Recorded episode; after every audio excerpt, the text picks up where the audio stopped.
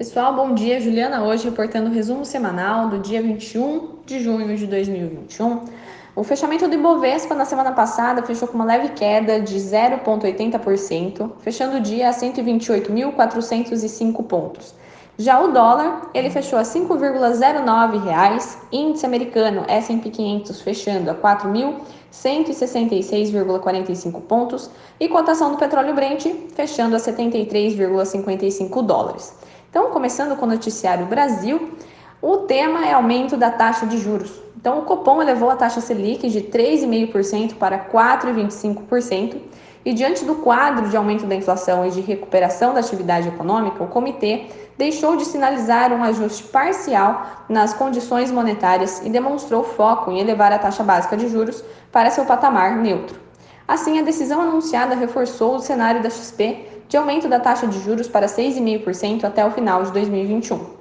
Já sobre Bolsa Família, o governo vai prorrogar o auxílio emergencial aos mais vulneráveis por mais três meses, informou ao broadcast Sistema de Notícias em Tempo Real do Grupo Estado. O ministro da Economia, Paulo Guedes. Com isso, a ajuda voltada aos mais vulneráveis durante a pandemia de Covid-19 será estendida até outubro, nos mesmos valores, de R$ 150 a 375 reais, e com igual alcance em termos de público.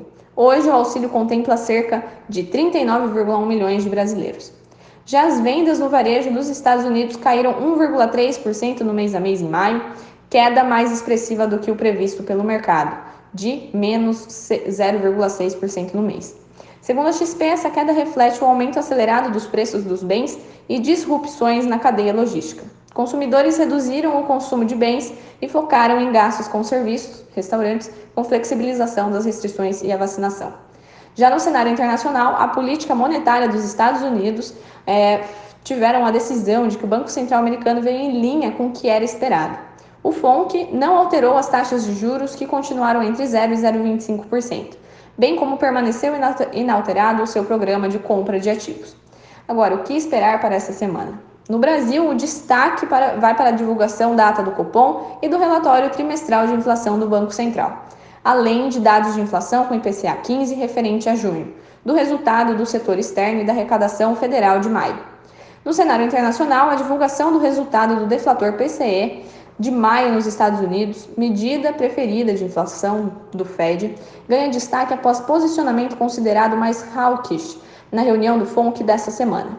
Teremos também discurso de dirigentes do Banco Central americano ao longo da semana, além de PMIs de junho na zona do euro e nos Estados Unidos. Essas foram as notícias semanais. Qualquer dúvida, questionamento, estamos à disposição.